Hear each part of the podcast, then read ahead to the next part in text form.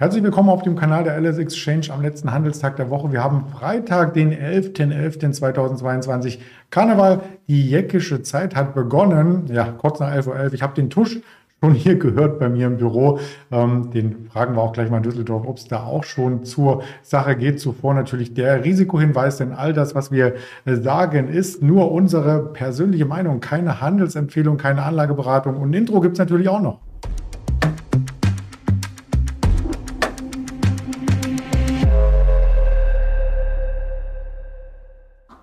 Und damit sind wir mit dem Nico zusammen aus Düsseldorf. Hallo Nico. Grüße, hi. Wie sieht es denn bei euch aus mit Karneval? Ja, also im Büro, ja, das darf ich glaube ich gar nicht sagen, aber zumindest außerhalb in Düsseldorf, man sieht schon überall quasi die Kinder, wie sie Süßigkeiten abschnabbern und so. Ich muss sagen, ich bin ja eigentlich Ossi, ich kenne das gar nicht so richtig. Bei uns hat man das immer zu Halloween gemacht, da ist man da quasi um die Häuser gezogen. Also für mich ist das quasi eine kulturelle Neuheit zu sehen, wie man so den 11.11. .11. hier feiern kann. Aber das ist sehr schön. Ja, ich komme übrigens auch aus den neuen Bundesländern. Du hast äh, das Wort Ossi reingebracht. Äh, da ist man noch eine Gehirnwindung weiter, weil wenn du Halloween und Ossi zusammenbringst, dann denken sich mal, äh, das ist doch ein amerikanisches Fest, aber du bist jünger als ich. Wir dürfen das sagen. so kriegen wir das Puzzle zusammen. Aber vielleicht wird auch am Markt gefeiert. Zumindest gestern wurde stark gefeiert. Wir bringen die Ereignisse mal so ein kleines bisschen äh, zusammen. Der DAX aktuell ohne Bewegung, also auf dem Kurs, wo wir auch gestern 22 Uhr waren, im Vergleich zum Cetra sogar noch ein Aufschlag ein bisschen. Und die Hintergründe waren zu finden bei den US-Verbraucherpreisen. Ja, genau. Also die Verbraucherpreise sind tatsächlich unter den Erwartungen geblieben. Also man könnte jetzt vermuten, also ich glaube 0,2 Prozent unter den Erwartungen. Ähm, spricht eigentlich dafür, dass der Markt tatsächlich erwartet hat, dass mal wieder die Inflationszahlen über den vermeintlichen Erwartungen liegen. Und ja, es war auf jeden Fall eine sehr heftige Kursreaktion. Ich glaube, das war der stärkste Anstieg der Märkte seit über zwei Jahren.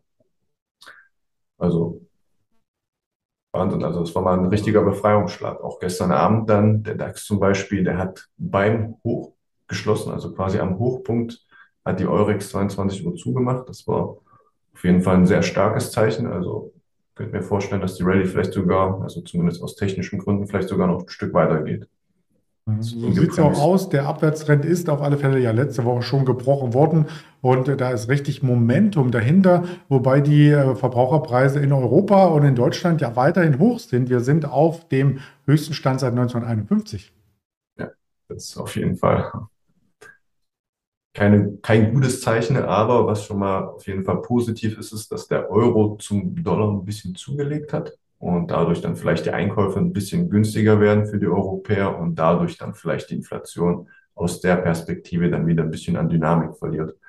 Genau, das mit der Gasmangellage und so, das wird gerade tatsächlich gar nicht gespielt. Also das Thema Inflation, was uns quasi das ganze Jahr jetzt schon begleitet, ja, könnte sein, dass wir jetzt endlich, endlich den Wendepunkt haben.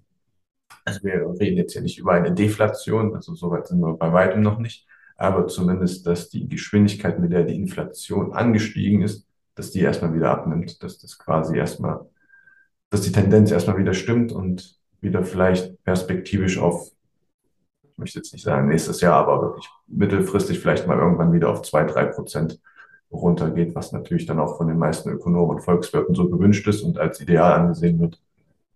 Ja, sieht ja. gut aus.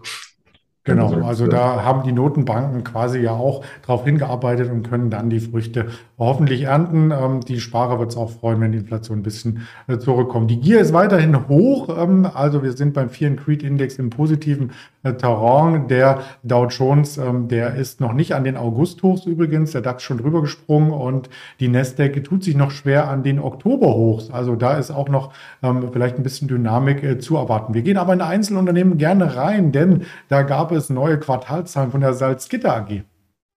Ja, also die Salzgitter meldet super Zahlen eigentlich. Also eine Milliarde Vorsteuergewinn in den ersten neun Monaten ursprünglich, also in der ursprünglichen Prognose für das gesamte Jahr. 2022 wurde ein Jahresgewinn von 1 bis 1,2 Milliarden Euro erwartet, also auch wieder vor Steuern. Und man hat quasi in den ersten neun Monaten dieses Ziel mehr oder weniger erreicht, selbst wenn man theoretisch jetzt die letzten drei Monate, so jetzt kein weiteres Geld mehr verdienen würde, wäre man trotzdem schon in der Range, wo man quasi oder die man quasi angepeilt hat.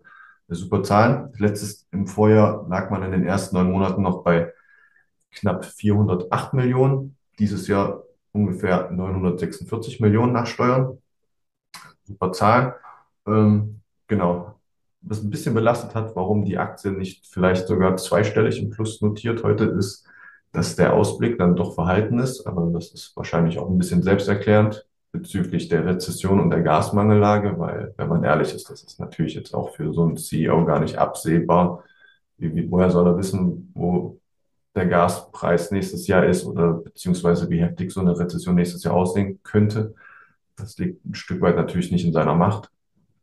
Nichtsdestotrotz ist die Salzgitter zurzeit selbst mit dem Anstieg heute bei einer Marktkapitalisierung von 1,7 Milliarden das heißt, theoretisch hat man ein 1,7er KGV bei der Aktie. Also auch wenn das jetzt vielleicht nach einem prozentual großen Anstieg aussieht, ist die Aktie tatsächlich eigentlich immer noch quantitativ gesehen ziemlich günstig. Und die Sorgen belasten die Aktie halt immer noch ein bisschen. Aber operativ läuft's. Das klingt gut. Das hatten wir auch bei Siemens Healthineers äh, zum Beispiel gesehen, die wir uns vorgestern angeschaut haben, dass die Ergebnisse super waren, der Ausblick aber eher vage. Vielleicht möchte man sich da auch nicht zu weit aus dem Fenster lehnen von Seiten der Unternehmenslenker. Das kann man aber tun bei den Luxusgüterherstellern, denn da läuft es nach wie vor rund. Ja, also Richemont hat die Erwartungen komplett pulverisiert. Das war der stärkste Tagesanstieg seit 2008, Oktober 2008 habe ich in Bloomberg gelesen ich bin ehrlich, ich habe das jetzt, ich habe jetzt nicht bis 2008 zurückgeschaut in den Chart, ob das tatsächlich so ist, aber ich vertraue den jetzt einfach mal. Ja, genau. Ja, Richemont hat in der ersten Jahreshälfte, muss man sagen, bei Richemont ist quasi, beginnt das Fiskaljahr immer im März, also sprich immer von März zu März eines Jahres. Nicht wie bei den meisten Unternehmen von Januar bis Dezember. Und in dem ersten Halbjahr haben sie einen Profit von 2,7 Milliarden erwirtschaftet. Erwartet wurden nur 2,3 Milliarden, das heißt 400 Millionen über Erwartungen. Die operative Marge lag bei 28,1 Prozent, erwartet wurden 24,9 Prozent. Und der Umsatz ist tatsächlich sogar konstant geblieben. Also nicht konstant, sorry, er ist in den Erwartungen geblieben. Also sprich 9,7 Milliarden wurden erwartet. Genauso viel haben sie auch quasi verkauft oder Umsatz gemacht aber auch die operative, also die Gross Margin sozusagen, die Bruttomarge, die lag bei starken 68,9 Prozent und erwartet wurden auch da noch 65,4 Prozent. Es gab starkes Wachstum, vor allem in Japan, da wurden die Verkäufe um fast 56 Prozent gesteigert und man freut sich da, ja, also es waren einfach nur spitzenmäßige Zahlen. Die Aktie verdient eigentlich heute so fest, wie sie ist und äh, Hut ab, Hut ab, bei denen läuft. Das ist natürlich so ein bisschen geteiltes Bild.